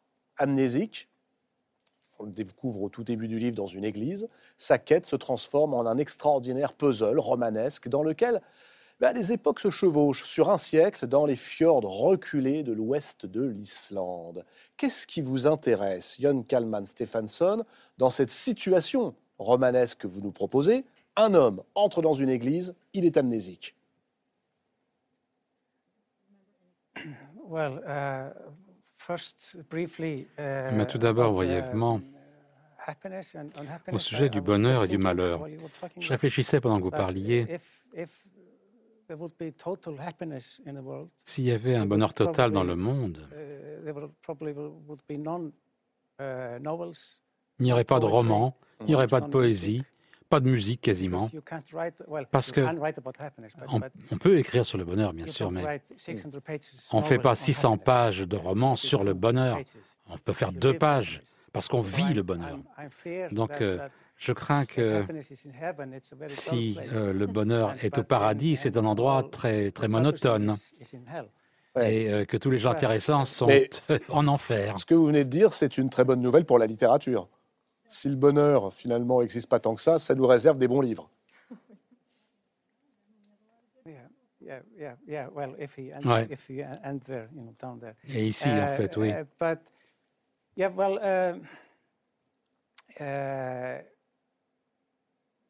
often when I when I start to write this Souvent, lorsque je I- commence l'écriture d'un livre, only have vague ideas what je n'ai que des idées très vagues de ce qui va se uh, produire. Je me souviens lorsque j'ai commencé celui-ci, how it was to je me posais la question, lose your memory totally, qu'est-ce que ça signifiait de perdre mm, totalement la mémoire, mais your, pas ses uh, talents, pas ses dons, Uh, and also that, that et sometimes you wish to parfois lose your memory. on souhaite perdre la mémoire. Parfois, la vie vous mène sur ce chemin et vous préférez vous en libérer de votre uh, mémoire. Mais est-ce qu'on est plus heureux sans ses souvenirs comme à un moment le personnage semble le dire, ou est-ce qu'au contraire c'est une douleur totale de se voir arracher ses souvenirs Well, it, it, it depends, uh, what Ben, ça dépend du genre de mémoire Uh, que vous avez, de souvenirs que vous avez. memories are, are it's, it's not only m- I think that uh, that uh, books book is, is is is about I hope many Ben, things. ce but livre, one j'espère qu'il y a things beaucoup de choses, is- mais is, une de ces memory. choses-là, oui, c'est la he mémoire. have no memory, Et ce héros, but mon héros, n'a pas de memories of mémoire, others. mais il écrit les mémoires des autres. Donc il y a him, plus d'espace en lui-même uh, to, pour pouvoir euh, uh, take memories fro- from others and- accueillir la mémoire des autres et créer quelque chose à partir de cela. Il ne se souvient pas de sa vie, mais on lui raconte et il écrit les souvenirs des autres. Yeah, not his memory. They're- Mais c'est pas ses mémoires, c'est pas la mémoire that's À lui, c'est la mémoire des autres. one of the thoughts when- when I was writing that- C'est probablement un des problèmes quand the j'ai author écrit. L'auteur aujourd'hui, de nos jours, uh, est tellement visuel, tellement visible. even- even more famous than- than- Il est encore plus célèbre que ses livres. uh, l'auteur. uh, C'est aussi une uh, réflexion. Mm. that isn't visible in a way, because you Il y a quelque chose qui n'est of pas visible de l'auteur, parce qu'il est invisible dans ce livre. because Et j'aimerais bien que ce soit la the même chose avec les books autres are auteurs. important. Parce que ce sont les livres qui sont importants, pas les auteurs. Ah, vous n'allez pas me faire le coup quand même euh, de celui qui va nous dire tout est dans l'œuvre. Vous n'allez pas me faire le coup quand même euh, de celui qui va nous dire tout est dans l'œuvre et rien dans la vie. Pas avec la vie que vous avez eue. Tout ce que j'ai uh, vécu, comes out in, in one way or another eh bien, sort d'une façon ou d'une autre dans mes books. livres. Je pense uh, que un poète et un écrivain doivent être ce genre de personnes qui all the time, engrangent tout le temps. Et la vie doit couler vers le poète et ressort uh, doucement, doucement, d'une façon différente. uh, Et je pense que vous voyez quelqu'un, the person, vous oubliez la personne, vous, vous l'oubliez, mais ça rentre à l'intérieur de vous et ça ressort différemment, plusieurs années And après. uh, Et of- c'est une des beautés de la fiction, de la poésie. Vous écrivez des choses. Que vous ne connaissiez you pas can create et vous pouvez lives créer that des vies dream up yourself. que vous ne pouvez pas rêver vous-même. C'est la magic of- beauté, c'est la magie poetry and- de la poésie et de la fiction. And- and therefore, one often says that Et on dit a good souvent book que is- is- is un much, bon uh, livre est, beaucoup plus important que And I think l'auteur. that's beautiful. Et je pense que c'est beau. Marianne Chaillan, Oui, euh, je, je- je trouve cette pensée euh, très intéressante. Au départ, je, pensais à cette phrase de Nietzsche qu'on écrit bien que ce qu'on écrit avec son sang. Et, ce qui paraît contradictoire, en tout cas au départ, puisqu'il- mais, mais pas tant que ça, puisqu'il explique que euh, on est traversé, l'auteur est traversé par ses expériences. Mhm. Puis elles, elles- elles surgissent après, transformées, différemment, échappant peut-être à l'écrivain lui-même. Euh, c'est, c'est- oui, c'est très C'est- intéressant. cet homme, Bien sûr. On écrit avec Uh, son sang. you write with your heart. Vous écrivez avec votre Uh, cœur, spe- especially the first draft. principalement le premier uh, jet. Moi, j'écris ça, j'écris ça très and très vite et je continue, je continue. Et characters il y a des personnages inattendus, des épisodes qui surgissent et qui m'entraînent vers des chemins différents. Différents de ceux auxquels je then, pensais. When Et puis ensuite, lorsque je me my relis, eh bien c'est ma tête qui when entre en jeu. the first draft, Mais quand- le just premier a- jet, quand j'écris, blood c'est justement un jet de sang et, et c'est le cœur qui écrit. heureusement, toute cette poésie, elle est de la tête, du sang ou du cœur D'où vient-elle? Premier jet ou relecture? Uh, well, well, poetry is- Ah, écoutez, is la poésie, c'est toujours le, sang et le cœur. Et ça va tellement, tellement en profondeur. Il y a eu, vous savez, une éruption volcanique euh, près de euh, Reykjavik en Islande. was 7,000 Et la lave qui est sortie avait That was 7000 poetry ans. Ça, c'est de la poésie de l'enfer. Ouais. C'est tout ce qu'on retrouve hein, dans vos livres. Cette poésie de l'enfer, cette puissance éruptive de la nature et de la langue. Parmi les souvenirs que notre homme amnésique entend raconter par euh, les différentes personnes qu'il rencontre et qu'il va écrire, il y a ce souvenir d'un jeune homme. Un jeune homme qui ressemble furieusement en version masculine euh, à une héroïne de Catherine Cusset, dites-moi. Un jeune homme euh, qui est condamné normalement à reprendre la ferme familiale. Et puis qui se dit, mais non, ma vie est ailleurs, il faut que je voyage, il faut que j'aille au bout du monde, il faut que je parte.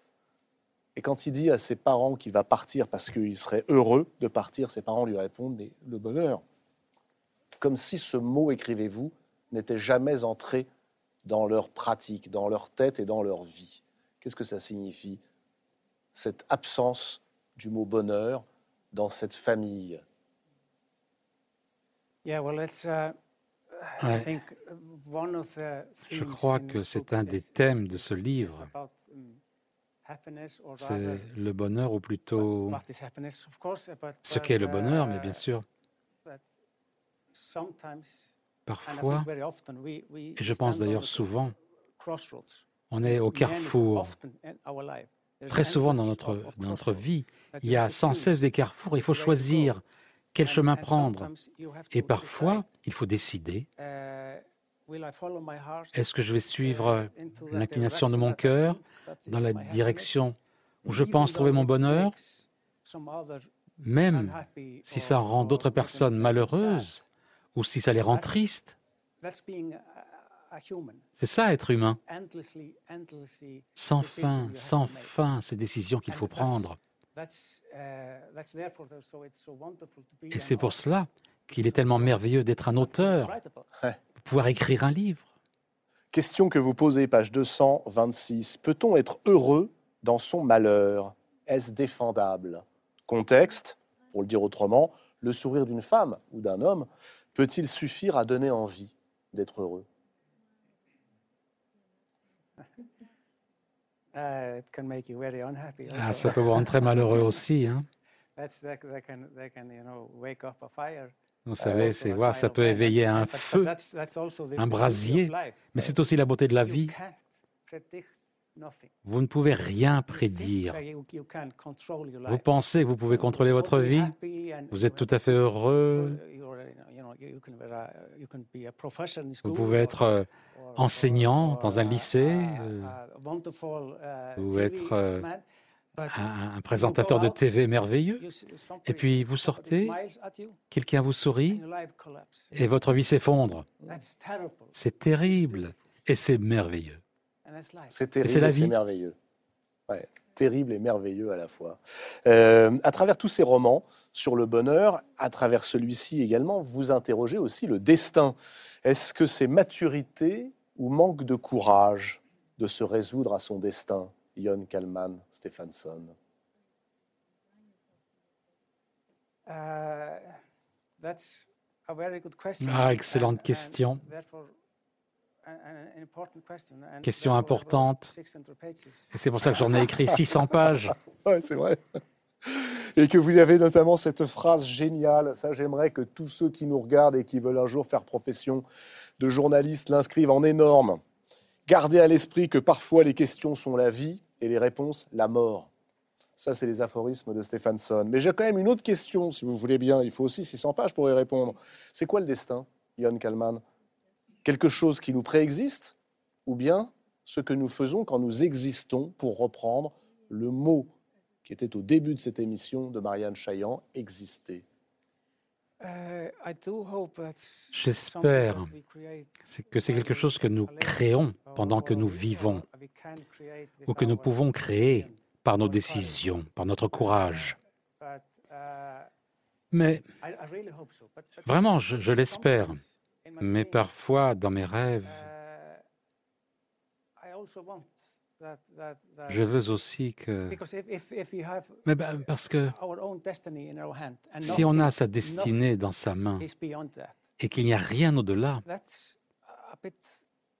c'est un peu sombre, non? Parce qu'il n'y a que des ténèbres autour de nous. Et il n'y a que nous.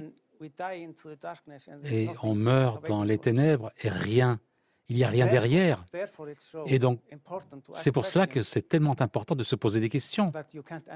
Des questions auxquelles on ne peut pas répondre. Mais poser la question, Ça, oui. À ce moment-là, on bouge, on va quelque part.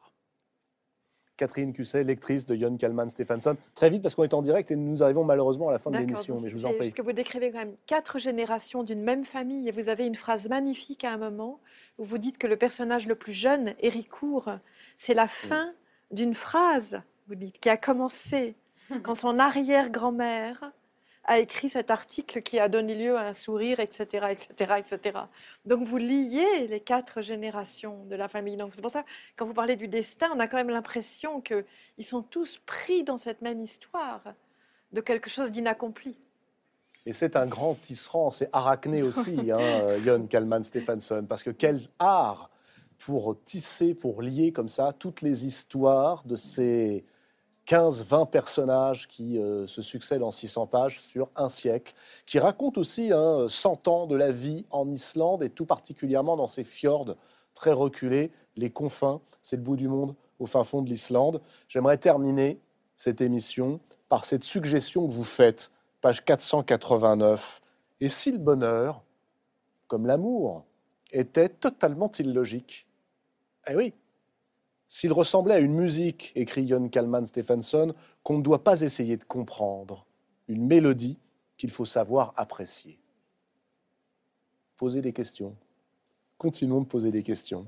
Ton absence n'est que ténèbres. Jon Kalman Stephenson, vous pouvez lire absolument tous ses romans, c'est prodigieux. On a affaire, mesdames et messieurs, à l'un des plus grands écrivains contemporains, capable de mettre de la poésie, de la philosophie, des questions, mais aussi un sens du rythme et du suspense dans des livres merveilleux. Voilà, on arrive à la fin de cette émission. Merci beaucoup d'y avoir participé. Merci à vous de l'avoir suivi.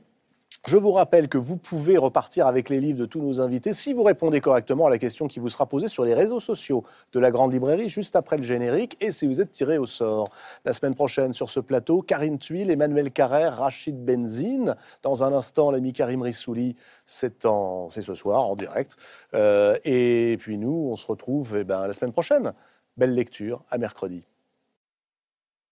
C'était La Grande Librairie, un podcast de France Télévisions. S'il vous a plu, n'hésitez pas à vous abonner. Vous pouvez également retrouver les replays de l'émission en vidéo sur France.tv.